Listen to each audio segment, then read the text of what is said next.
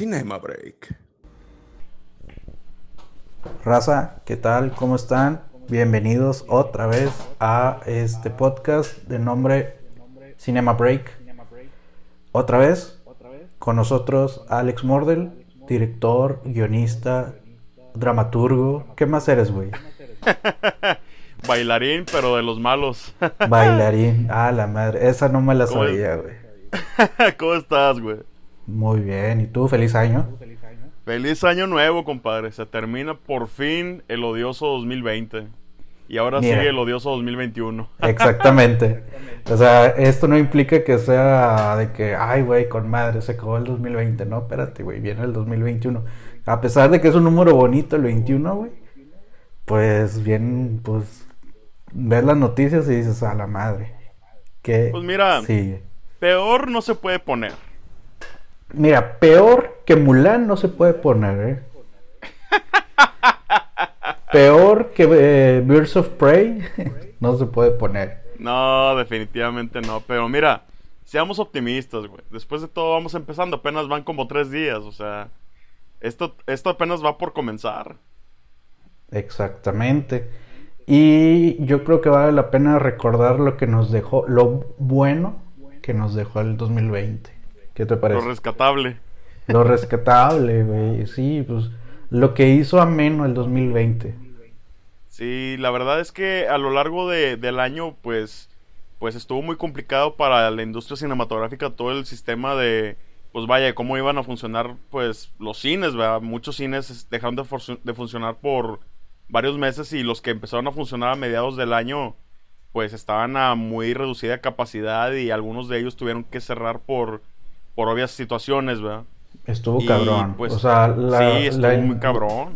Los, los pobres, este, las exhibidoras la pasaron difícil. Si Cinépolis, Cinemex o incluso en Estados Unidos AMC la pasó mal, imagínate un, un rally, güey, o un cine Cuauhtémoc, digo, que, que, son de las mismas, pero de seguro la pasaron fatal, güey. Sí, no, definitivamente. Y, y lo que pienso yo al momento de ver situaciones como esta es, bueno, por ejemplo, imagínate, o sea, todo lo que se desencadena a raíz de eso. O sea, por ejemplo, en el, en el 2021, los Oscars, pues, güey, ¿a, quién, ¿a quiénes van a premiar, cabrón? O sea, ¿qué, qué competencia hay ahí? O sea, ¿cuántas películas subieron en el año a lo largo del 2020? Ajá, exacto. No, y, y aparte que se ajusten a las normas de la academia. La exhibición, la distribución, eh, X. Sí, sí, no, la verdad, no, hay muchas implicaciones a lo largo de todo esto, pero pues aún así hubieron pues algunos proyectos que fueron muy bien recibidos por la gente y, y pues yo creo que sería pues bastante bueno mencionarlos aquí, ¿cómo ves? Exactamente. Para empezar, tengo que espolear algo. Este conteo va a ser un conteo de cuatro películas cada quien, más bien cuatro producciones, ¿no? Sí, cuatro producciones. Cuatro producciones, televisión y cine. Eh, vamos a hablar de lo que nosotros vimos. Digo, tampoco somos como que críticos de cine ni vivimos de, ver películas. O sea, tenemos un trabajo, tenemos una familia, tenemos... Tenemos este, una vida. Tenemos una vida, O sea, si bien somos entusiastas del cine y nos gusta hablar de cine y por eso estamos aquí, pues también tenemos una vida y, con, y gente con quien cumplir, güey. Este, así es que, pues vamos a hablar de las películas que nos gustaron y que pudimos ver a lo largo de este año. Lo rescatable del 2020. ¿Quieres empezar tú? ¿Quieres hacer los honores, güey? Eh, sí. Vamos a empezar. Muy bien. Ya, ya, me, ya me pasaste la batuta y yo quiero empezar con una producción muy indie que me gustó mucho. Eh, está disponible actualmente en Amazon, exclusivo, es, material exclusivo de Amazon y se llama The Best of Night. Para mí fue de las revelaciones independientes super cabronas y vale mucho la pena. Te platico así rapidillo la sinopsis De, la, de, la, historia. Sí. Es eh, un pueblo en. Ah, no recuerdo si es en Missouri, algo por el estilo. No, perdón, es en Nuevo México. Es en Nuevo México. Sí. Es en Nuevo México, es un pueblito súper chiquito. está ambientado en los años 50 y el suceso importante del pueblo radica en el equipo de básquetbol de la prepa. Así es que eh, en una noche de partido, donde todo el pueblo va al gimnasio y, están ahí este, presenciando el partido, hay pocas personas que tienen labores o que se quedan en su casa. Es el caso de dos chicos. Un, un batillo este, que es el encargado de la estación de radio, es locutor y programador de la estación local. Y una chica que es, este, ¿cómo se le llama? Operadora telefónica. Hay que recordar que son los 50, pues hay que... tienen Los, este, los chuponcitos y los conectan y la madre de que con quién quieres hablar y, los conectan de manera manual. Ajá, lo vintage. Ajá, así es que pues a huevo tiene que haber una operadora y ese es el trabajo de ellos dos, ¿no? Lamentablemente pues no pueden estar en el partido porque tienen trabajo. Aquí el punto es que son dos chicos que, que se conocen, que hay hasta cierta interacción así como que medio romántica o, o como de, ¿cómo decirlo? Complicidad. Y todo inicia cuando el chico este, nota que hay una interferencia en las frecuencias de radio de su estación y la chica también se da cuenta que hay una interferencia en, las frecuencias de la telefonía. Así es que pues ahí se desenvuelve toda una trama de tipo encuentro cercano de tercer tipo en conjunto con la bruja de Blair porque no se ve nada durante casi toda la película hasta el final.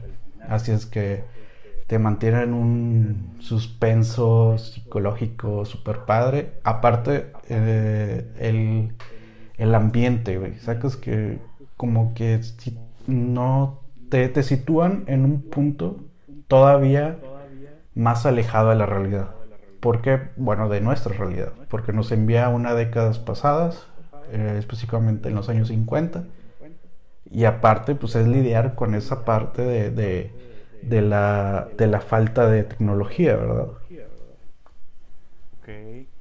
Por lo que me estás contando, algo me dice que lo que te gustó de esta película tiene mucho que ver con el manejo de la ambientación en ella, güey.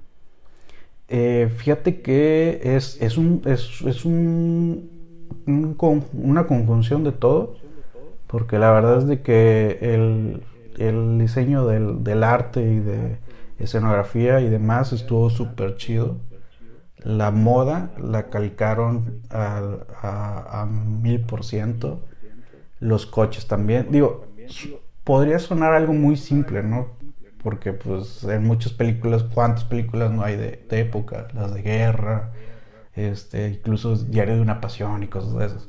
Pero te digo, estamos hablando de una película totalmente independiente, güey, que eh, si te vas a IMDB, yo creo que no ha de pasar los 100 mil dólares. O menos incluso. O sea, unos 70 mil dólares no ha de pasar el presupuesto. Así es que la labor fue muy grande, güey. Y, la verdad lo aplaudo un chingo. Fíjate que no es común ver una película independiente de época. La verdad es que para llegar a ese nivel de, de pues vaya, de, de producción, eh, se requiere de mucho tiempo de preparación para poder elaborar algo tan, pues vaya, tan detallado como lo estás mencionando. Y creo yo que si es así como me lo comentas, fácil se tardaron unos 3 o 4 años en darle vuelo a esto, a esta película en particular. Ay, güey, qué buena pregunta. La verdad no tengo idea, pero yo creo que sí se llevaron de pérdida unos 2 o 3 años. Sí, así suele ser, porque una película de esa magnitud, con un presupuesto tan reducido, la verdad es que usualmente es o gastas mucho y te tardas poco, o te tardas mucho y gastas poco. Así es. Sí, huevo. No, pero eh, fíjate que, hay varias cuestiones aquí. Este, eh, yo siento que, bien lo dices, se debió haber llevado un buen tiempo, sobre todo porque pues son películas festivaleras, ¿no? Son de festivales, este, usualmente son Dance o SXSW y tiene que em, exhibirse ahí y posteriormente ya entrar a una, digamos que subasta, ¿no? Que alguien llegue y la compre. Y para eso, pues se lleva mm, que unos ocho meses, más la distribución, más los detalles.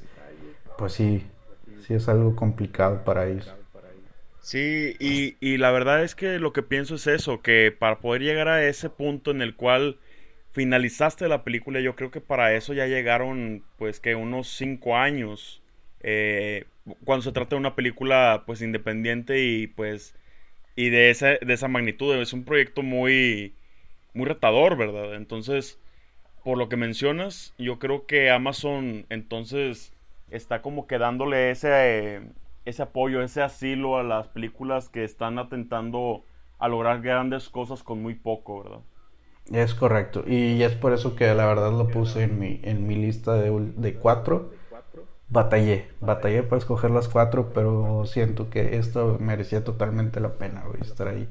Dirigida por Andrew Patterson, es su primera película, es debutante. La escribió, la produjo, la editó, la dirigió, hizo todo el vato. Básicamente hizo todo. Sí, pues, nada más le faltó actuar, pero pues a mí se me hace que ya de haber dicho, no, güey, estoy, estoy bien ojete para estar en cámara, güey, mejor pongo a chicos guapos y, vámonos. No, pues bueno, en ese caso yo creo que pues tal vez por eso siempre estoy dirigiendo, no me quiero poner enfrente de la cámara yo. No, yo tampoco, güey, créeme que yo Bueno, de repente tengo mis, mis, mis momentos de de embriaguez de fama este ah. y, y, quiero salir enfrente de la cámara. Eso no significa que salga bien, güey. Usualmente ah, soy como un Barney Gómez. Usualmente soy un Barney Gómez en una película. Pero pues volviendo... Ahí te pareces a un actor al que te comenté? ¿Cómo? Ahí te pareces a un actor al que te comenté, el que sale en Duro de Matar Cuatro. Ah, es cierto, güey. Pero deja tú, güey. Increíblemente sí me parezco un chingo. Sí nos parecemos un buen. Nada más te faltaron los ojos azules. Ajá. Y ser un poco más blanco, pero nada más. Eh, eso se quita con un poco de pintura. Es correcto. Me pongo un poquito de, talco en la cara para, para, parecer un poco más güero. Un perico. Ah, te crees. Ya sé, Oye, este, esta película la pueden encontrar en Amazon. Te la recomiendo, güey. Deberías verlo. Fíjate que es muy extraño. Fíjate que como que ahorita el trovador de las películas y series más eh, aclamado, por así decirlo, por el pueblo, eh, en cuestión de streaming, se ha vuelto Netflix y es el que tiene la corona, a fin de cuentas. Todo el mundo habla de Netflix cuando se trata de ver películas en casa. Pero se han abierto nuevos medios para poder llegar a ese fin. O sea, también está HBO Go, Amazon, Prime, perdón, eh, y Disney Plus. Pero algo que he escuchado, inclusive lo comentó Chris Nolan, eh, que no todos tienen esa, esa calidad que, deben de tener para poder, pues vaya, brindar una experiencia grata al espectador. ¿Tú qué opinas de eso? Es algo muy subjetivo, es una visión muy subjetiva y no estoy para nada de acuerdo con, con, el, con el señor Nolan. ¿Tú crees que se pierde algo de, o sea, que al momento de ver una película en un celular o en, una televisión se pierde algo que en el cine solamente se puede obtener? En el celular sí, en los dispositivos móviles como en una tablet, yo creo que sí, se pierde. Pero si estás en tu recámara, güey, o en tu sala de estar, o incluso ya hoy por hoy, hay, cada vez hay más personas que, que le invierten una buena lana en tener una sala acogedora, güey este, una televisión grande, un sistema de sonido importante, este, incluso pues hasta cuántas veces no nos hemos topado en Facebook eh, imágenes de, familias que recrean una sala a, sus posibilidades, pero la recrean una sala de cine. Así es que yo siento que no, que no va por ahí. O sea, yo creo que el señor tiene miedo de perder dinero, que es, eso, es lo que yo creo. Sí, y de hecho recuerdo que Steven Spielberg y este Martin Scorsese hicieron un comentario similar cuando se trataba de películas que querían ser nominadas al Oscar, pero que solamente habían sido proyectadas en Netflix, vaya. Em, yo sé de antemano que hay una un miedo inherente al cambio que siempre ha habido en todo tipo de industrias Pero aquí yo creo que era algo que tenía que pasar eventualmente. Por ejemplo, imagínate si no existiera ni Netflix ni HBO. Esa evolución, ¿no crees? Exacto, o sea, imagínate si no existieran esos medios de streaming y pues cae la pandemia y luego qué pasó, o sea, imagínate, la, la, la industria se hubiera caído definitivamente, o sea, y no, y no se hubiera caído parcialmente como ocurrió. Güey, pero también mm, que no sean egoístas los cabrones, o sea, un, director, un, guionista, un buen guionista que ande por ahí, este, vagando por el mundo, güey, eh, escribiendo, eh, no sé, episodios de vecinos, güey, y que, tenga este, un buen guion debajo del colchón que diga, güey, no tengo forma de entregárselo a Fox, a Sony, no, no, este, pues también están las oportunidades con Netflix, con Prime, em, con incluso con Cinepolis, pues ya tiene su, su, digamos que distribuidora productora. Eh, güey, pues no seas egoísta, cabrón. O sea, si tú ya estás en la cima, pues deja que otros también prueben un poquito, ¿no? Fíjate que sí, eh, coincido mucho contigo, sobre todo porque, de hecho, la siguiente película con la que quisiera, que quisiera comentarte de las que elegí, eh, tiene mucho que ver con esto que mencionas, porque de hecho eh, el director de la película fue el guionista de la película y realmente él se dedica a ser guionista, no a ser director. Y la historia que él escribió, que fue una historia muy larga y muy bien articulada, es una historia que jamás hubiera llegado al cine. Digo, teniendo en cuenta de que, pues, por ejemplo, imagínate si vas tú un fin de semana, un viernes, eh, de estreno, por ejemplo, de, de, Marvel, te vas a encontrar que fácil unas 5, 6 o hasta 10 salas están proyectando la misma película, güey. Sí, sí, es, es, muy, es muy común. Exacto, entonces no queda espacio para proyectos más pequeños y pues no tan ambiciosos como, como es el caso de pues películas de Marvel, películas de Star Wars, y etcétera. Eh, entonces, por ejemplo, si ves una película como la del Faro con Robert, con Robert Pattinson y, y Willem Dafoe, pues en el cine no va a estar así de que en varias salas, solamente va a estar en una y, y tal vez a las 2 de la tarde de un viernes, güey. Sí, haciendo lo imposible, ¿no? Exacto. ¿Por qué? Porque, pues, güey, pues también hay que considerar también la parte del negocio. Es como que, güey, no, no eh, los señores no van a traer a ver eh, eh, a sus niños la, la película de, del faro. O sea, va a venir a ver los Groots. Así es que, pues, hay que poner los Groots a las, desde las 4 de la tarde hasta las 10 de la noche. Ni modo, el faro, te la pelas, pues ahí te vas a las 2 de la tarde de un viernes. Eh, también es comprensible, la verdad.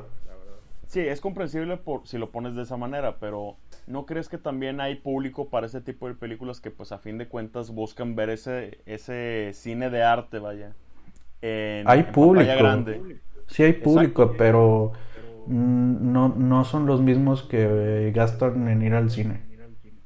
No, la pues misma cantidad no es, pero... No, o sea, eh, eh, ese público se va al torrent, la descarga, o se va a la cineteca.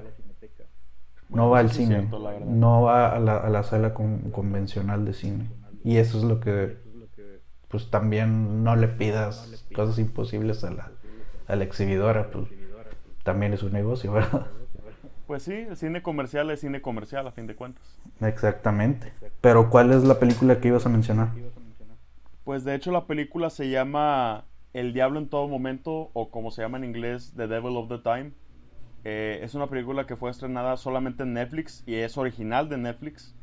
Y fíjate que cuando la vi por primera vez, güey, honestamente no sabía qué pensar cuando la terminé de ver porque es una historia que al principio no sabes exactamente hacia dónde va, pero poco a poco te vas dando cuenta de cuál es el contexto que ponen en, en tela de juicio, vaya en realidad no se trata tanto así como una película como tipo Forrest Gump o, o, sea, ese tipo de películas biográficas no, no va muy por ahí.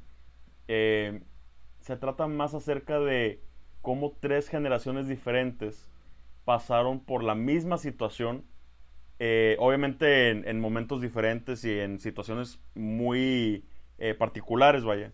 Pero a fin de cuentas, todos y cada uno de ellos combatieron en algún momento con el famoso mal o, la naturaleza del mal mismo, vaya. Y no necesariamente acciones malvadas de, de alguien más, sino también acciones malvadas tuyas, vaya. Yo creo que habla acerca de, de la bestia humana, de la complejidad de la bestia humana y pues precisamente esa línea gris entre el bien y el mal. Em, es una historia de época a fin de cuentas, pero es una historia muy bien contada y pues con muy buenos actores. La verdad el elenco me sorprendió bastante porque son actores que no esperas ver juntos en una, en una misma película. O sea, el reparto por completo fue una sorpresa. ¿eh?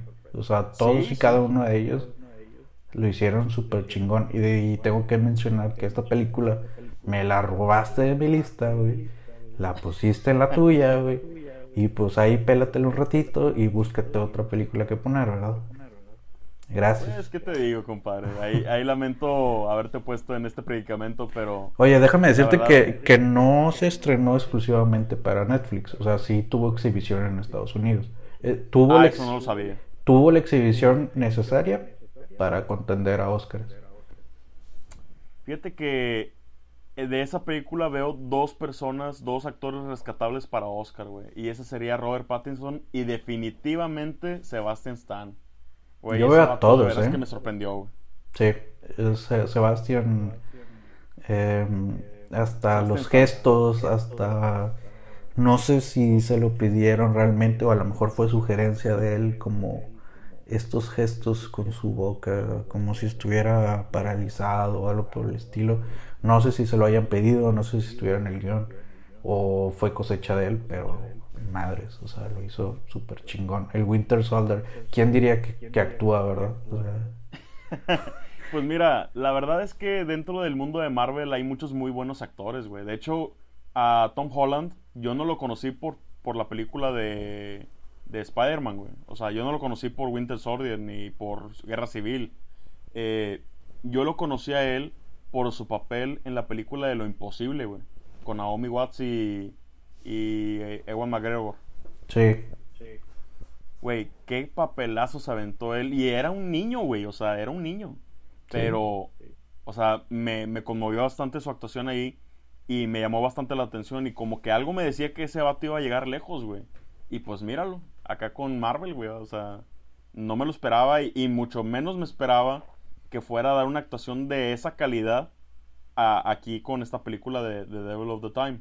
Y lo que se viene para Tom Holland. Eh, está anunciada una película de nombre Candy, dirigida por los hermanos Rousseau, eh, que trata de un veterano de guerra que, pues, que en la guerra se vuelve adicto. Así es que pues, el, el plot está muy interesante y pues por ahí hablan de posibles nominaciones en el futuro otra vez.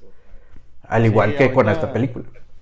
Exacto, ahorita se está convirtiendo como en un caballito de batalla ese güey, porque lo están agarrando para muchos papeles muy variados y pues se está defendiendo bastante bien. Obviamente van dentro de un mismo tono, eh, pero está como que cada vez estirando un poquito más la liga y pues está poniendo retos muy interesantes el vato. La verdad es que este particularmente yo creo que fue un reto para él porque pues se mostró a sí mismo como nunca antes lo había visto la gente y es un personaje pues crudo, eh, rudo y, muy desafiante en cuanto a la cuestión de la, de la técnica emocional que se debe manejar al momento de estar en escena. Yo creo que, pues fácil, algunas de las escenas que grabó con Robert Pattinson se tuvieron que repetir varias veces para poder alcanzar ese nivel de...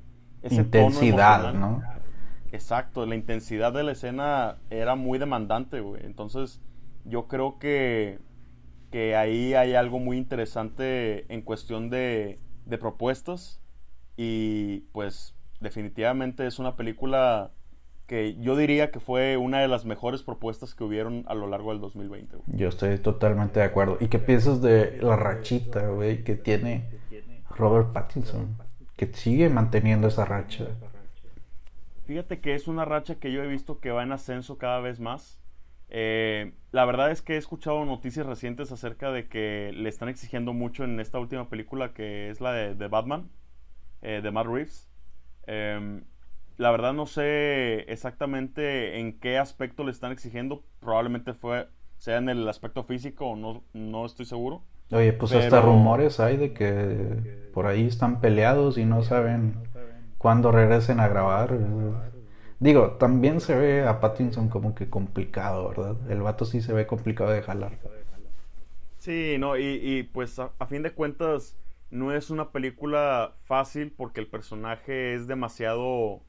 Vaya, es una película que implica mucha presión, güey. Este, entonces, como que también eso le agrega algo, algo extra en cuanto a estrés y, y el cansancio, vaya. Eh, yo solamente espero que esta película que él está haciendo eh, de Batman no vaya a ser como que ese freno en esta racha que está tomando él, que le ha ido muy bien recientemente.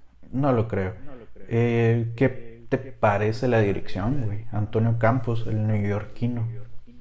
Fíjate que me sorprendió mucho que tuviera... Es que es una película que, que creo yo que tienes que haberla visto en tu cabeza muchas veces como para saber exactamente qué es lo que quieres ver en pantalla, güey. Sí, sí, yo también pienso lo mismo, sobre todo, eh, digo, él ha manifestado varias veces que es súper fanático del libro y, que lo ha leído en varias ocasiones.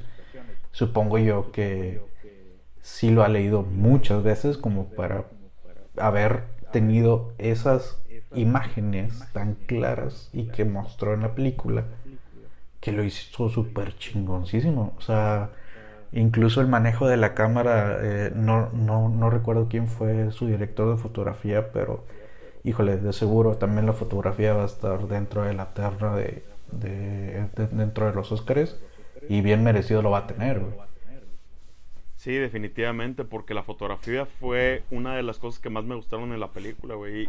Y, fíjate que algo em, que, la verdad aquí me tiene un poquito, eh, ¿cómo diría yo? Confundido, por así decirlo. Em, no sé cómo catalogar esta película en cuanto a si es una película, vaya, comercial o de arte, güey. Porque, o sea, hay momentos en donde se siente como esa típica película independiente que es 100% pues vaya artística en todo lo que en todo lo que respecta eh, la forma en cómo fue hecha pero hay momentos también en que dices tú o sea a fin de cuentas es Netflix güey o sea eh, es muy comercial en ese sentido entonces tú qué opinas dónde la pondrías tú fíjate que a pesar de que eh, fue hecha por Netflix fue una apuesta súper enorme porque sí, es una producción original de Netflix, no es que haya ido festival tras festival buscando contenido, no, o sea, él, Netflix leyó el guion, lo, le gustó, puso la lana y se hizo la producción. O sea, ellos realmente creyeron desde un inicio en, el guion y en, en, la dirección.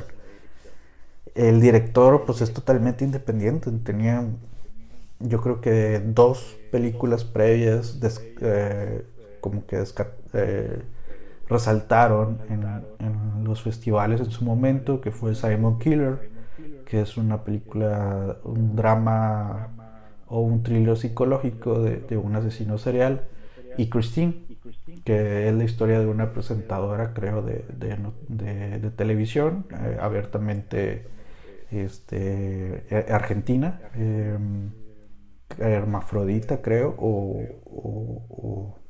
o, transexual, este, y que también tuvo una acogida enorme en festivales. Eh, tiene la esencia totalmente independiente. Yo la considero, a pesar de estar en Netflix, como lo llaman el cine de autor, que no estoy muy de acuerdo con el término, porque para mí todo el cine es de autor pero mm. conforme al término que maneja mucha gente, pues yo sí lo considero como cine de autor, ¿no? Sí, o sea, ¿te refieres a esa... Em, esa... Mm, ¿Cómo llamarlo? Mamonada. Pues no es, es que no sé cómo explicarlo, es, a fin de cuentas es como que una visión muy personal del director, güey, yo creo que... A, a, pesar de que es, es una adaptación de un libro, pues él también tuvo, tuvo que ver con el guion y, la, y la dirigió y si no la produjo directamente él, pues lo hizo su esposa. Así es que pues prácticamente su lana también es, eh, es de él. Así es que pues, pues, sí. yo sí lo considero de autor. Sí, o sea, yo creo que, que mucho de lo bueno de la película, pues el crédito es de él a fin de cuentas, porque a fin de cuentas él pues puso esa visión eh, frente a Netflix y Netflix fue a lo que le apostó, a su visión a fin de cuentas. No tanto a la historia, sino a lo que él quería hacer con ella. Apostó y apostó bien, ¿eh? Exacto. Sí, el resultado fue magnífico, pero pregúntate esto, ¿hubiera sido el mismo resultado de haberse presentado en un cine? ¿En los cines, vaya, en las mm. salas de cine? Pues te digo, se presentó lo, suficiente nada más para, para, para quedar en consideración para la academia. E, e, es el punto que yo, que yo quiero eh, dar. Eh, yo creo que Netflix no tiene necesidad de ganar dinero al, exhibirlo en cine. La única intención, como lo ha hecho con todas sus producciones que, pone en consideración, es cumplir con la norma y es todo, güey. O sea, párale de contar. No me interesa ganar dinero en taquilla. O sea, el, dinero ya lo tengo ganado con, las, con las suscripciones. Es, eh, eh, y lo demás no me importa. Pues por eso Roma, pues prácticamente la pusieron gratis en los cines. Este, eh, igual The Irishman cumplió con lo que necesitaba y, es todo. Sus grandes apuestas cinematográficas eh, no, no van con la intención de ser proyectadas y ganar millones en taquilla, no. los millones ya están ganados con los suscriptores. Eh, la intención pues es que ganen premios. Esa es la intención de Netflix. No, y de hecho, hasta el mismísimo Martin Scorsese apostó también con Netflix, ahí con la película del irlandés. Y la presentó también en algunas salas de, pues vaya, para poder contender en, en los Oscar. Apostó y no, ¿eh? O sea, apostó y no, porque pues ya había una predecesora. El, que apostó fue Alfonso Cuarón. Ese fue el que, ah, apostó. Sí, obviamente que, que hubo un predecesor que, pues obviamente el riesgo era mayor con él, a fin de cuentas, es, pero... Es, muy sencillo este, decir de que no, la puesto con Netflix. Pues no, güey, ya viste que dio resultado y que puedes y que Netflix tiene la lana para hacerte una producción súper chingona, pues ahora sí te vas, ¿verdad? Bien fácil. Ah, claro, pero al punto al que voy es este, güey. Roma sí se llevó Oscars, güey. La del irlandés no se llevó ninguno, compadre. Pues y vaya que tuvo nominaciones, tuvo como cerca de 11 nominaciones y ninguna se llevó a, casa, güey. Tampoco lo valía. no, no, yo, yo vi la película y la verdad, francamente, siento yo que quedó muy por debajo de lo que normalmente vemos con Martin Scorsese. No sé por qué habrá sido eso. Pero, o sea, hay detalles buenos, pero simplemente hubieron quienes lo hicieron mejor. Así de simple. Y siguiendo con la pauta de Netflix, mi siguiente película también es de Netflix. Y que, y que platicamos de ella en el podcast pasado, porque está involucrado del personaje que hablamos en el podcast pasado. Ajá. Es la película de Aaron Sorkin, El juicio de los siete de Chicago. Es correcto, sí la recuerdo. es buena, güey. Es una buena película. A pesar de que el, podcast pasado dije que tiene un final Hallmark, porque sí lo tiene, güey.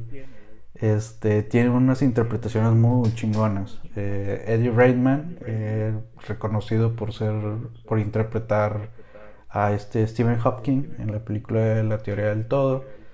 Eh, estar en Animales Fantásticos este, y ser la chica danesa, creo que se llama, ¿verdad? La película. La chica danesa, sí, sí. Bueno, pues ahí está, es uno de los protagonistas. La sorpresa de Sasha Baron Cohen haciéndolo súper chingón. Este, y Joseph Gordon-Levitt, que pues ahí está. Es, es, un buen actor de reparto y, y ya. Sin embargo, hay un montón de actores que ahorita te voy a mencionar sus nombres y hay uno en especial, bueno, hay dos en especial que quiero dar mayor énfasis. Déjame te digo sus nombres. Dame un segundillo. O sea, por lo que me comentas, creo que que es más una cuestión de del elenco que interpretó el texto de Sorkin, güey. Sí, creo que el- la película se, se le lleva en la interpretación de cada uno de los actores. Si bien Vaya, tiene un- resalta más, vaya. tiene un buen guion eh, en el cual está, están basados en hechos reales Ajá. y tiene un buen dinamismo como usualmente lo tienen todas las películas en las que participa Sorkin. El mayor argumento o el mayor peso recae sobre los actores. Y más, y déjame te digo, hay, hay dos actores que en lo personal se me hicieron súper geniales y ya los veo contendiendo para un Oscar. Uno es Frank Langella, Frank Langella, sí. que la hace del juez, del este, un juez súper racista, súper eh, muy, muy, muy blanco el vato, o sea, súper Despreciable el güey. Sí, sí, sí, lo aborreces, güey, cuando lo ves. Que ya ha tenido experiencia, creo, este, siendo nominado al Oscar. Sí, de hecho sí. Pero no me acuerdo cuál, cuál personaje fue el Fue, que... fue en la película de Frost Nixon. Ross Nixon, ya. Y el otro actor es el al negro que le está chingui chingue. Déjame te digo quién es. Es Yaya Abdul Mate II. Sepa la madre quién es. O sea, el vato no es conocido a fin de cuentas. No, no es conocido. Este, estoy viendo que salió en Aquaman. La hace de Manta. Ni idea. Sí, es el villano, güey. Pero no, de hecho el actor no es nada conocido. Se parece a algunos actores que han salido antes en películas como Forrest Gump y así, pero no es conocido, es un talento nuevo. Pues talentazo, ¿eh? O sea, la hizo de Bobby Seal, que es el como que uno de los directivos, bueno, no es directivo, como, como uno de los líderes de las Panteras Negras, el cual es acusado, al igual que los otros seis, de los disturbios. El pedo, güey, es de que el vato fue arrestado sin ni siquiera estar en los eventos, güey. O sea, fue arrestado por ser negro. Fíjate que ese actor, güey, lo poco que he visto de él es que es muy bueno interpretando personajes que, que explotan, o sea, personajes explosivos, o sea, cargados de furia, güey. Ah, y bueno. me imagino que, que probablemente fue el caso en esta situación, ¿no? Tiene una escena de, de explosión, sí. Y se me hace que esa escena le va a valer para estar en la terna de mejor actor secundario. Pues esperemos, porque la verdad es que ya ves de que Netflix como que es muy requisitoso al momento de seleccionar a sus nominados. Eh, por ejemplo, la- el, el año pasado, pues al momento de nominar a mejor actor, no hubo ni un solo actor negro en la nominación. Y muchos dijeron que era, ¿cómo se dice? Cuando eh, dejan que solamente ponen a, a la raza blanca es whitewash o algo así se llama. Ajá. Este, y la gente habló acerca de eso, de hecho muchos se quejaron re- al respecto, pero en aquel entonces la gente misma también de la academia decía, pues es que, güey, o sea, es lo que hay, o sea, no, no... Es lo que me no mandaron. esperes- exacto, o sea, no esperes que vaya a nominar a, a una persona de color por una película que casi no sonó y que probablemente no era tan buena como las demás solamente para poder ser inclusivo, o sea, tampoco se trata de eso. Pero pues ya ves que la gente últimamente, pues a fin de cuentas, si no le dan a la gente lo que quieren, pues la gente no voltea a verlos, ¿verdad? Sí, eh, yo lo único que escuché es soy racista, soy racista, soy racista. No, güey, no, por favor. Oye, también, no, no. también ah, eh, es para considerar también el personaje de Sacha Baron Cohen, ¿eh? A pesar de que es un comediante nato y como que extravagante, lo hizo súper, súper bien. Fíjate que Sacha Baron Cohen, eh, yo lo he visto, o sea, en, en películas muy, muy extrañas, güey, para ser honestos, o sea, la del dictador, la de Borat, Bruno, güey. Son, Peliculones. son películas de... son, son muy buenas, güey. Sí, este, o sea, me encantan sus películas, güey, pero a fin de cuentas son películas satíricas, güey, que hablan acerca de situaciones, pues que a fin de cuentas son reales, Absurdas. vaya. Bueno, ah, sí, reales, pero llevado al absurdo. Exacto, obviamente, o sea, pero exponen algo inherente en la naturaleza de la sociedad común, güey, y no nada más en la sociedad americana, sino también en la sociedad, pues vaya, del medio oeste, y, pues a fin de cuentas, yo creo que el, el vato es algo así como una especie de de crítico eh, sutil, por así decirlo. Eh, creo yo que, que siempre hace énfasis sobre los comentarios, sobre todo, sobre todo en eso hace este hincapié, en los comentarios antisemitas, güey. El vato es judío, güey. y sabe lo que es estar en, en esa en eh, esa posición, ¿verdad? De... En esa posición incómoda en la cual te encuentras en medio de una de una pelea que francamente no es tuya, güey. O sea, estás ahí y crees en ello, pero realmente el que hablen mal de, de los judíos, güey, siendo tú judío, pues, güey, o sea, solamente te están poniendo un, como mosco en la pared a la cual no quieres pertenecer, ¿verdad? Pero, mira, muchas críticas se han hecho al respecto de su trabajo y la verdad es que siento yo que como que la gente que lo critica para mal, como que no entiende lo que trata de hacer el vato. Sí, e, es un incomprendido a veces, pero quienes son fans y quienes comprenden su comedia, la pasan bomba, güey, con todas sus películas. Definitivamente, güey, definitivamente, güey. ¿Cuál es tu próxima película, güey? Pues la verdad es que ahorita no estoy escribiendo nada, pero. Ah, te creas. Este. No, eh, la verdad. no, ya veremos, ya veremos. Ya veremos si se calma este año para poder hacer ahí un proyectillo ahí Ay, güey, hace falta, este, hace falta hacer algo en este 2021. Yo puedo hacerlo de Barney Gómez, güey. No, güey, te voy a poner como conserje, güey. El conserje que anda espiando a todos, güey. El que sabe todo lo que está pasando alrededor de él, güey. Podría hacerlo bien, fíjate. También podría ser el galán, güey. Eh, podría ser un conserje galán. bueno, ya. Dale, dale. ya me este, despreciaste. Eh, continuando con el programa. Eh, la siguiente película que quisiera. Bueno, no es película, es serie, güey. Pero ah, muchos hablan de ella como si fuera, como si se tratara de una película, güey. Em, es, es una película, es una serie, güey, que, que francamente me cautivó desde el primer momento que la vi. Eh, obviamente los detalles técnicos como la fotografía, la edición y todo eso fueron impresionantes, pero la ambientación de la serie, güey, y los actores que, que, que interpretan a esta historia tan tan extraña y, violenta y, melancólica, francamente, me, me hipnotizaron, güey. O sea, no podía dejar de ver capítulo tras capítulo. Y la serie se llama Peaky Blinders, güey. ¿La has escuchado? Mm, sí, sí, la, la, vi por primera vez hace como, ¿qué serán? Unos cinco años, más o menos.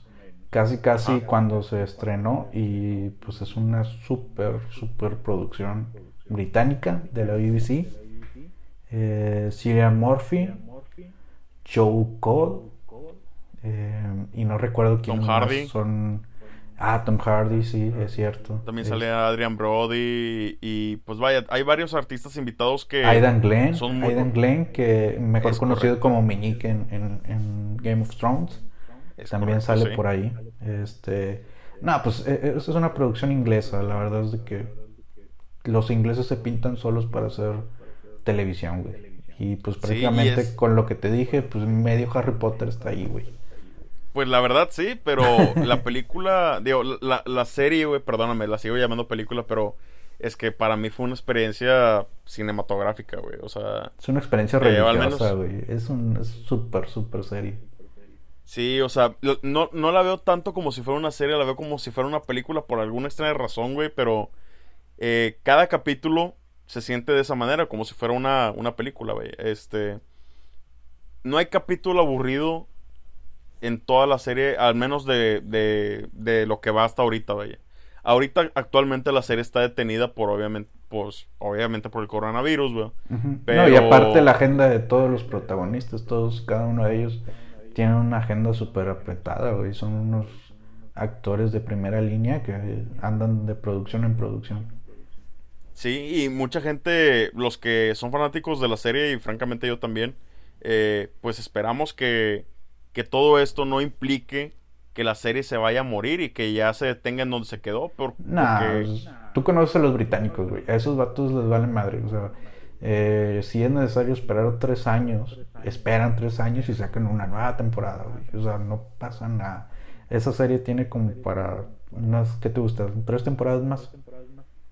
Pues probablemente, pero mira, la forma en cómo quedó el último capítulo de la, de la última temporada, vaya, em, se quedó tan, tan tenso que, que, pues obviamente todo el mundo quiere saber qué pasó después, güey. Y, y lo que viene, según tengo entendido, es que Rowan Atkinson, que es el famoso Mr. Bean, va a interpretar a Adolfo Hitler en la siguiente temporada, güey. Lo que se viene, cabrón. No, güey, no, no, no. Lo, eh, si, si lo pusieron a él en ese papel, güey, significa que va a ser otro. O sea, no, no me imagino cómo, cómo va a ser, güey. O sea, simplemente sé que va a ser muy memorable, güey, su actuación como Adolfo Hitler, güey. Que no es la primera vez, creo, güey. Exacto. Creo, que no es la primera vez que interpreta. Este, a lo mejor en alguna comedia lo debió haber interpretado. Por ahí he, escuchado, pero la verdad no tengo este, en, en mente cuál producción fue. Pues solamente estamos a la expectativa, compadre. Espero que no tarde mucho en estrenarse la siguiente temporada. Y la verdad espero también que, pues vaya, que termine pues con una nota alta, Pero no seas ojete, o sea, platícanos de qué va la serie, güey. Nos platicas de ella que está bien chingona, pero no nos das el, sinopsis. Me, emocioné demasiado. Este, mira, básicamente se trata de eh, la historia de Tom Shelby, Tommy Shelby. Eh, básicamente son gangsters de origen inglés. Pero dilo con el acento, güey. El acento de Nottingham. este, dilo, dilo, dilo, dilo. Shelby, Shelby. Tom, Thomas. Shelby. Thomas. Thomas Shelby. Tom. Harry Potter. Harry Potter. Este... E, es, es, es una, una historia acerca de este, de este personaje que comienza desde el punto más bajo de, de Birmingham. Es, creo que se llama así el lugar donde, donde ellos viven. Eh, es 1800 y, y garras, creo. No, 1900 y garras este, la primera mitad del siglo XX. Y pues es un personaje que ya tiene eh, cierto trauma por la guerra. Y además él, él quiere escalar en el mundo de, de, las, de las, apuestas y, pues quiere ser una persona respetada y de poder. Obviamente hay muchos obstáculos y personas muy pues detestables, mucho peores que, que lo que dicen de él y su familia y pues que solamente quieren pisotearlos por ser quienes son y por ser de donde vienen, Entonces buscan los medios para poder eh, mantenerlos en, eh, pues vaya, en cintura, por así decirlo. Pero él siempre encuentra la manera de, de, superar todo obstáculo que se enfrenta junto con él y su familia para poder escalar cada vez más y llegar a ser pues una de las familias más poderosas de, de Reino Unido. Obviamente eh, se presentan cada vez situaciones más riesgosas, retos más complicados y, y llega el punto en donde ya estamos tocando pues un ambiente de política, o sea, ya se toca el tema de los fascistas, los comunistas y todo eso y y pues simplemente la, la situación se vuelve todavía más escabrosa debido a que la política pues a fin de cuentas es un juego de poder en el cual muchos han pues vaya vaga la, vaga, discúlpame la expresión, eh, han sido decapitados, por así decirlo. Eh, entonces, tranquilo, viejo, no podemos decir lo siento, en este podcast. Lo siento, lo siento, me, Podemos decir muchas maldiciones. es una forma de expresarlo, a fin de podemos decir todo tipo de maldiciones, no podemos decir decapitar. Ok, no podemos decir decapitar entonces. No, ya lo dijimos muchas veces. bueno, en sí es una historia muy dramática, muy interesante, atrapa al momento de verla y pues francamente yo puedo verla unas dos o tres veces, cuatro veces y no me canso de ella, güey. Déjame te comento, creo que tenía razón al inicio, es a finales de los 1800, porque ya para la penúltima, última temporada ya estaban en la revolución industrial que según yo fue como en los 1910, veintitantos. Así es que sí, debió haber iniciado la historia por ahí de los 1890 y tantos. Eh, no hay que, hay que recordar también que es una pandilla, güey. Iniciaron como pandilleros siguen siendo unos delincuentes, güey. Nada más que con más caché. Exactamente. Y eh, a fin de cuentas es una historia real. O sea, la pandilla sí existió, sí existió, o sea, tal cual. Los Peaky Blinders son una pandilla, pues vaya, histórica, vaya, de, de origen inglés. Es correcto. Es correcto. Y, y, los, y los actores secundarios cada temporada ves uno nuevo y, te sorprende más. En las primeras temporadas era el señor que sale en Jurassic Park, ¿cómo se llama? Sam Neill. Ah, sí, Sam, Sam Neill. era la contraparte de, de, de Cillian Murphy, de, de, Thomas Shelby. Este, y posteriormente fue Tom Hardy haciéndola de. Eh, no me acuerdo, pero su apellido era Solomon, ¿no? Algo así. Solomon. Sí, fíjate que ahí, ahí discúlpame que, te interrumpa tantito, es que eh, Sam Neill, cuando lo vi en ese papel, güey, para mí fue irreconocible, güey, porque obviamente todos lo recordamos por Jurassic Park, como el Dr. Grant, pero no esperaba verlo en un personaje tan despreciable y tan cruel como él, o sea, fue algo muy inesperado para mí. Creo que no viste Tudors. No, no la vi, la, eh, película esa. no, es, serie. The, Tudors es, una serie de. También creo que de la BBC. O de Showtime. No, es de Showtime. Pero la hace de un cardenal y. Ay, qué malo es, güey. Sí, sí, es un objetazo. Es muy bueno haciéndolo de, de gacho el señor. ¿Es de este año esa serie, güey? Nah, es viejísima. Es como del 2007, 2008. Y duró cinco temporadas. Güey, te bien atrás. Duró, este, pues las series de Enrique, este, quinto creo que se llama, Enrique quinto, Enrique sexto, no me acuerdo el número, pero es un Enrique. Y cómo, este, tuvo sus cinco esposas, entre ellas las Bonella, ¿verdad? Este, y, ah, cada temporada es una esposa, son cinco temporadas. Está, está muy buena, te la recomiendo, chécala. Una más para la lista. sí, hombre. No, de, de verdad, este, y esto va para quienes nos están escuchando. Si no han visto Peaky Blinders, no han visto nada. Es de esas series que. no han visto nada en la televisión, todo es mugrero. No, no, no, no, no. Esta de verdad es una serie que simplemente no puedes perderte, güey. ¿Y sabes qué es lo más chingón de esto? Sí, dime. Que, también está en Netflix. Exactamente, también está en Netflix. Está accesible. Y creo, y creo que una de las producciones que tú también habías, que habías puesto en tu lista, digo, además de la que acabas de mencionar hace un momento, también es de Netflix, creo yo, ¿verdad? Exactamente. La única producción televisiva que puse en mi lista eh, es original de Netflix y también fue una super apuesta en su momento con Jason Sudeikis, con la voz principal de un caballo semi-humano, como humanoide. humanoide, antropomorfizado. Sí, está bien bizarra la serie, pero vale la pena, por el mensaje. Boja Horseman. Este, creo que fueron cinco temporadas. Ay, güey. Super serie. Super serie. La serie ya terminó. Ya terminó. Terminó este 2020. Y tuvo un final de poca madre. O sea, te deja pensando. Yo, yo la vi en la madrugada, güey, llegando de, alguna reunión.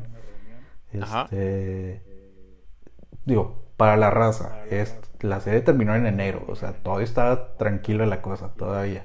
Este, andaba tranquilamente por fuera de casa, todavía no había nada. Y terminé la serie, me fui a acostar y no pude dormir, güey. O sea, el, el dilema personal de los personajes y cómo cada uno de ellos es un mensaje muy muy fuerte eh, les doy así un contexto rápido de la serie es Bojack es un actor eh, digamos que es como el protagonista del 3x3 de ese mundo animado es el protagonista de Mejorando la Casa haz de cuenta. Es el Tim Allen de aquel entonces de, ese mundo animado. Eh, tiene una serie super hitazo. Pasan los años y pues no pasa nada con él, es un tipo alcohólico, güey, este, con problemas existenciales, eh, sociópata hasta cierto punto, batalla para, para tener eh, relaciones interpersonales. Y el único éxito que tuvo fue esa serie, que fue un exitazo, duró seis temporadas y la madre. Conforme va pasando el tiempo, este, te das cuenta que la gente que lo rodea, pues se ve afectado por él, güey. O sea, es como tener un amigo tóxico, ¿sacas? claro, claro. Si te ha tocado de que te termina afectando siempre. O sea, a pesar de que digas de que, ¿sabes qué? No me importa, güey. O sea, es camarada, pero pues nada más por encimita, no, güey. O sea, al final te embarra en algo. Y, y ese es el punto de la serie. Y la serie termina muy, muy, muy bien. O sea, termina él en un punto muy bajo, güey. Que por milagro sobrevive. Este, y cuando quiere sentar cabeza y quiere eh, volver a tener contacto con sus amigos, eh, retomar las relaciones y demás, se da cuenta que todo el mundo avanzó menos él. Y es algo súper fuerte, güey. Ver a, quien siempre estaba ahí a tu lado, te dijo, ¿sabes qué, güey? Pues, pues hace mucho que ni me hablas, o sea, estás ahí, pero no estás. Yo ya, yo ya estoy en otro canal y pues como que ya no me caes tan bien que digamos. Y, esa, esa eh, aceptación del personaje, este, sí es duro, güey. Sí está, es, una serie muy dura, güey. Pero vale totalmente la pena verla. He escuchado muchos comentarios muy buenos acerca de la serie, güey. A fin de cuentas, digo, no la he visto completa, yo nada más he visto algunos capítulos, pero el contexto de, la serie en sí es muy melancólico, al grado de casi ser deprimente, güey. Sí. Eh, en ocasión, en algunos episodios sí. Exacto. E incluso en el penúltimo episodio que yo pensé que iba a ser el final. Y el capítulo final como que está bien, pero no me llena. Me llena más el penúltimo capítulo para cerrar toda una serie. Eh, fue Bojack prácticamente muriendo, güey. O sea, y el último episodio resulta que sobrevive. Y, pero pues sí lo comprendo, o sea, tenían que darle también cierre a todos los personajes, que todos los personajes a su alrededor valían totalmente la pena. Sin embargo, pues sí pensé que el penúltimo capítulo era, era un buen cierre para el, para el personaje. Pero en términos generales todo está súper chingón. Te hace reír, güey.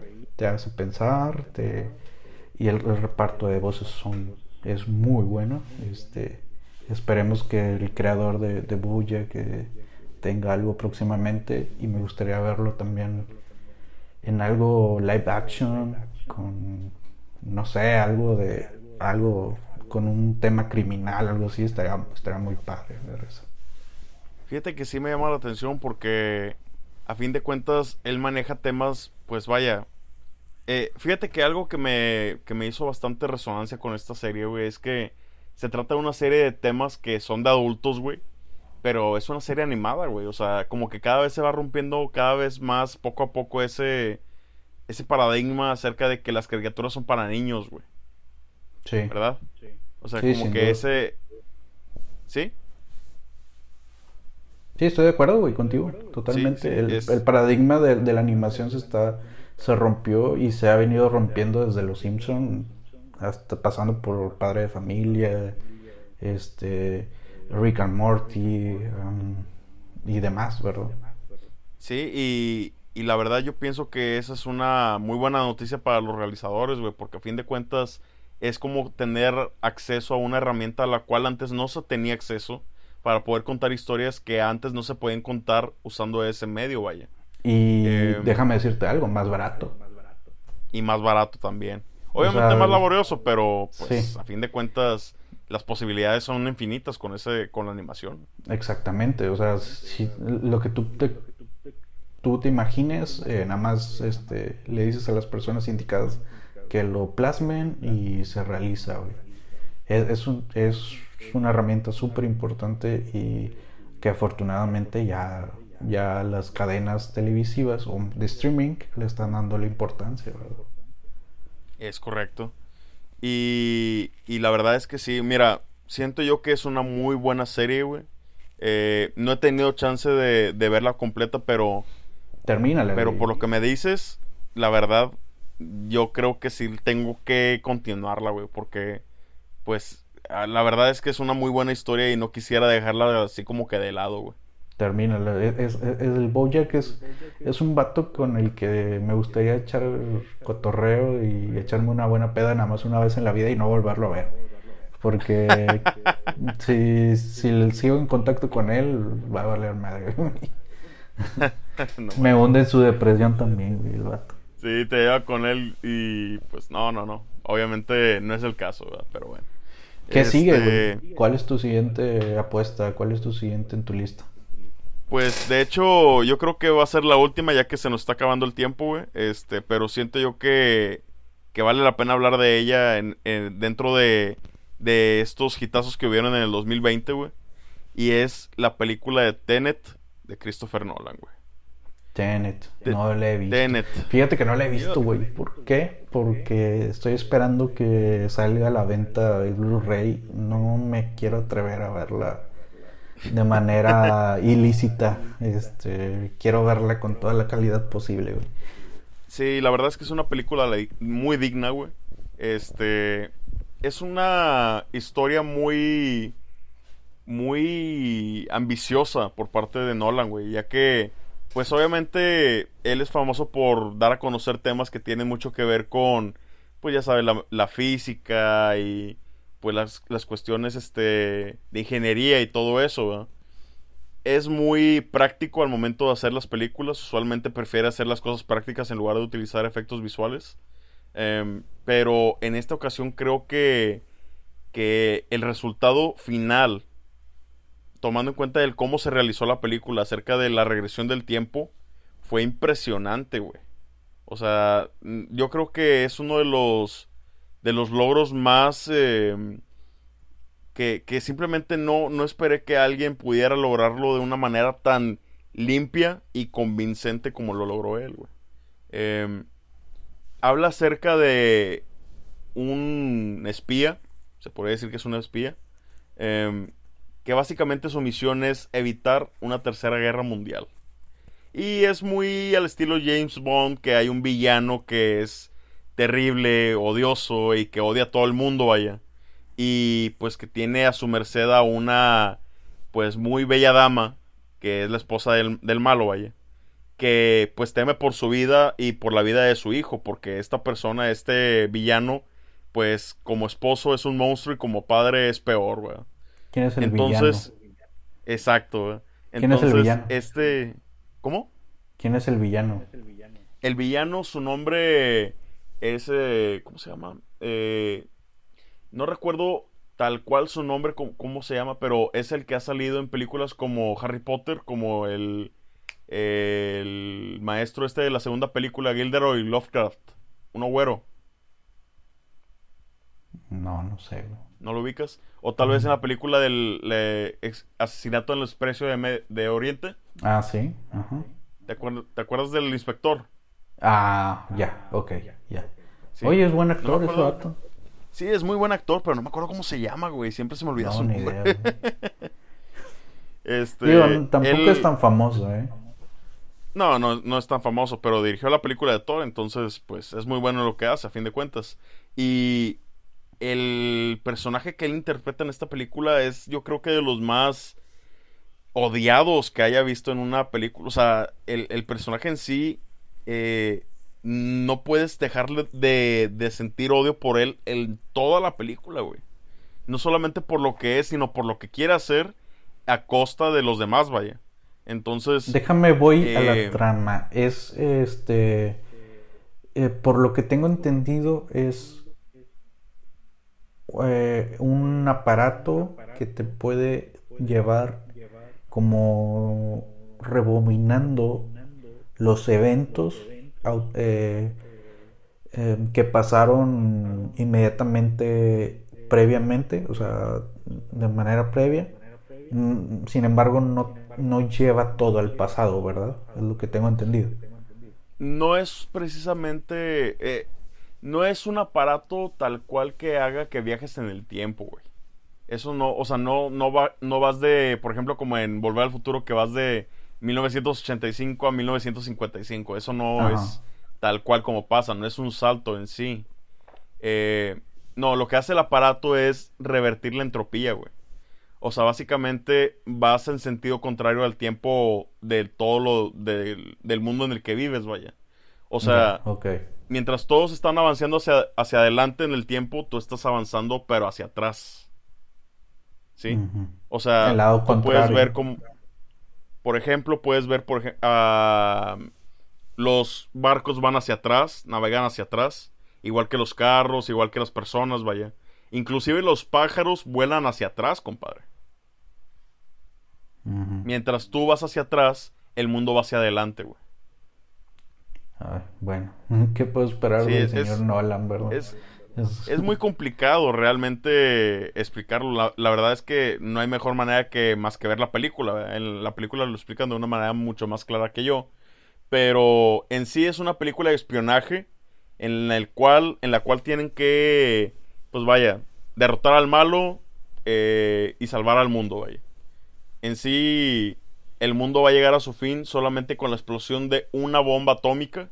Y es precisamente lo que ellos necesitan pues prevenir, ¿verdad? Y mis respetos al señor Christopher Nolan, güey, que lo logró de una manera sublime y simplemente es espectacular. Al momento de ver la película, o sea, mm, estás acostumbrado a ver escenas de acción, de peleas cuerpo a cuerpo en una película, pero no, no estás acostumbrado a ver una película con una escena así en la que uno de los, de, de los contendientes, vaya, está peleando en reversa, güey. O sea, eso no te lo no, no es no es posible imaginártelo fácilmente, güey. Por lo que tengo entendido es que las coreografías de acción que fueron en reversa realmente fueron en reversa. O sea, no fue eh, no, no fue truco de cámara eh, ni nada por el estilo. O sea, realmente la coreografía fue hecha al revés. Todo fue práctico y pues o sea, la, producción tú la ves y obviamente te das cuenta de que costó muchísimo dinero a poder lograrla, pero el resultado simplemente es fantástico y pues, en mi opinión, creo que es una de las mejores entregas que hubieron en el año. Y pues, aunque no estuvo en Netflix o en ningún medio de streaming, pues, francamente, merece toda la atención. ¿Valió la pena el COVID? Pues, francamente sí, pero... Pero bueno, mira, yo solamente digo acerca de la película, güey. Y hasta ahí. Oye, este... También que tenías un, otra producción de televisión ahí que ya no quieres tocar. Eh, por, el tiempo, pero sí quisiera platicarlo contigo. Ajá, por lo que conlleva el tiempo. Sin embargo, pues la vamos a tener a fondo el próximo episodio, güey. Mandalorian, es, correcto. Tenemos que hablar de ella y pues espero yo que contemos con un amigo mutuo que es fanático número uno de esta saga de, de todos los tiempos que se llama Star Wars. Es correcto, este, ya lo tengo súper confirmado, ya estamos haciendo la tarea todos. Yo me comprometí a ver las dos temporadas, a pesar de todo, porque pues, la verdad no, no soy tan fan. Este, y llevo seis episodios y sigo en el mismo punto, no soy tan fan.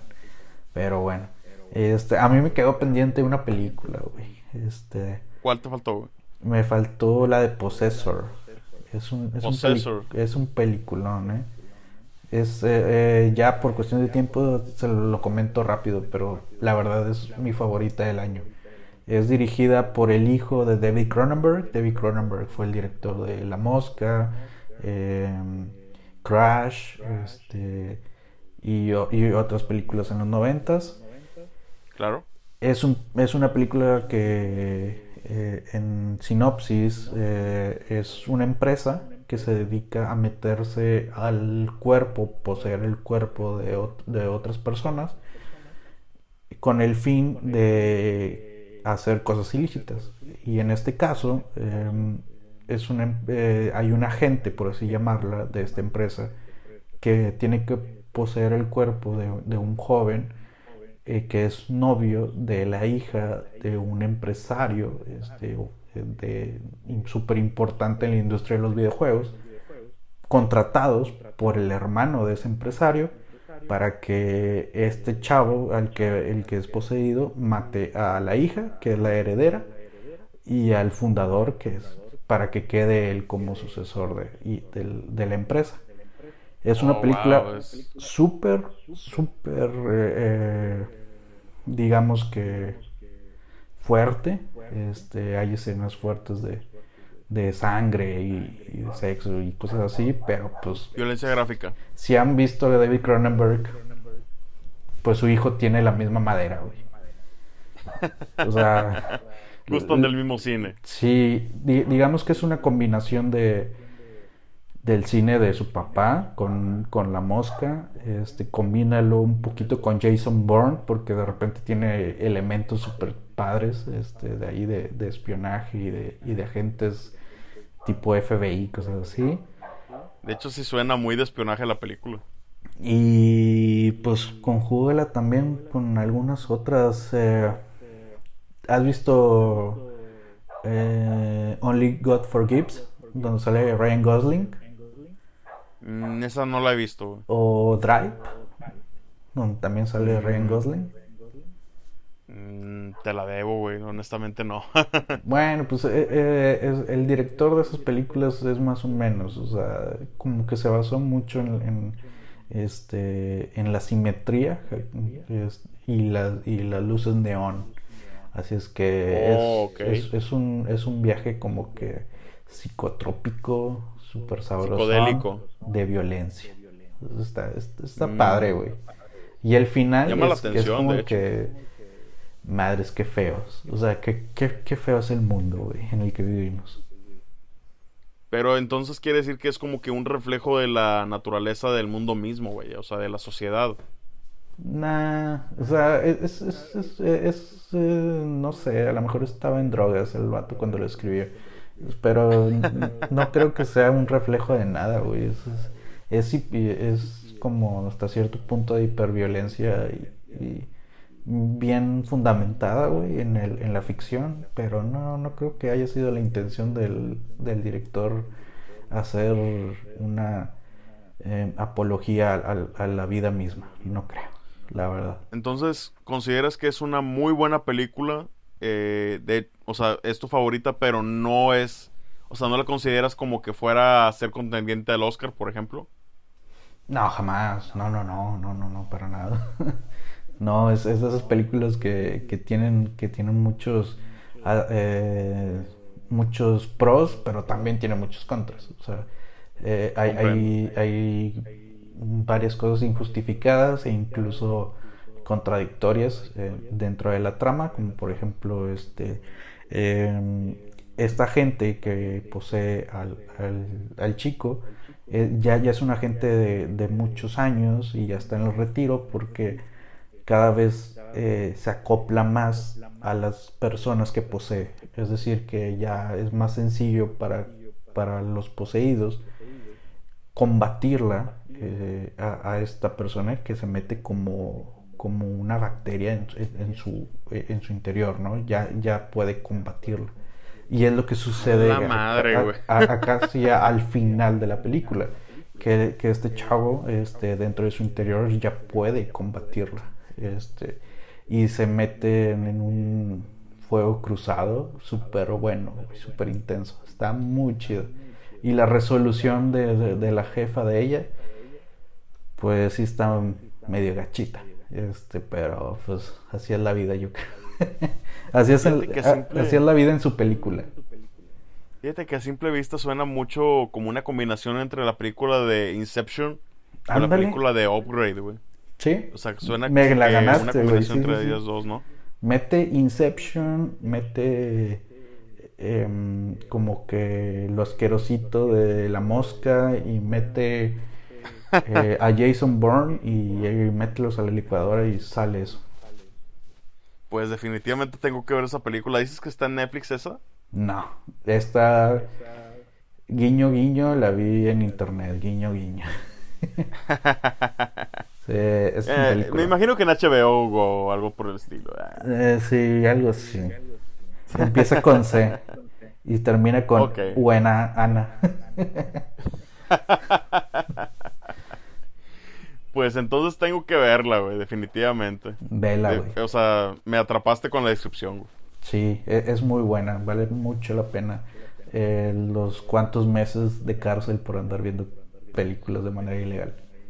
Pues al menos, mira, digo, dentro de todo lo malo que hubo en el 2020, güey, creo que, pues, así películas como esta que comentas y pues a fin de cuentas, eh, todo esto de las películas que han salido en, Netflix y en Amazon y HBO Go, inclusive en Disney Plus, creo que hubieron muy buenas propuestas a pesar de la situación y, pues francamente, dentro de todo lo malo, pues hubieron algunas cosas buenas, güey. Hubo buenas propuestas. Eh, lamentablemente, pues es una lista de cuatro, güey. Pues si no vamos a terminar haciendo un podcast de cinco horas, pues tampoco es este... Eh, e, es, es, correcto. Este, de Disney Plus podemos mencionar Soul, que mm, yo no la metí en mi lista porque la verdad no se me hizo tan impresionante. Hay otras producciones de Netflix como Mank, este, Five Bloods em, y por ahí algunas otras películas que valieron mucho la pena y que están en la lista de muchos críticos este, expertos en el cine. Sin embargo, pues esta es nuestra lista y pues, pues se la pelan, ¿verdad? pues, pues sí, no, queremos. Es, es, una lista personal a fin de cuentas, pero como quiera hay que pues hay que ver de todo un poco, ¿verdad? Entonces, pues vamos a darle seguimiento a algunas cositas ahí que tenemos pendientes y pues pues a seguir hablando de ellas, a fin de cuentas es lo que hacemos, hablar de cine. Es correcto, carnal. Pues bueno, yo creo que no basta y sobra con lo que hemos platicado y es momento de despedirnos, no antes, señalar y pedir de favor sote, nos sigan en Facebook, eh, nos escuchen por iTunes, nos escuchen por Spotify, nos escuchen por Anchor que por ahí andamos, este, y síganos, por favor, ahí en Spotify. Y pues, ¿qué más? Ahí nos pues, escuchamos la próxima semana. Por supuesto que sí, amigo, y pues de paso quisiera desearte un muy feliz año nuevo y espero que este año que sigue sea mucho mejor, mil veces mejor que el año anterior. Que sea un 2021 con mucho cine, güey.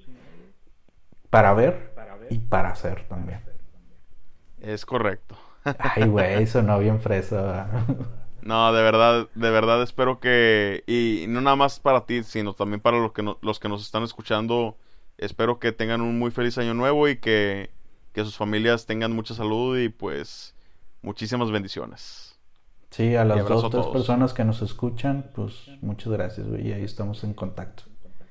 Claro que sí. Y pues, pues, nos escuchamos a la próxima, ¿no? Pues nos veremos la próxima, amigo. Escucharemos. Nos escucharemos. ¡Vámonos! De Mandalorian, el próximo. Sobres. Mandalorian próximamente.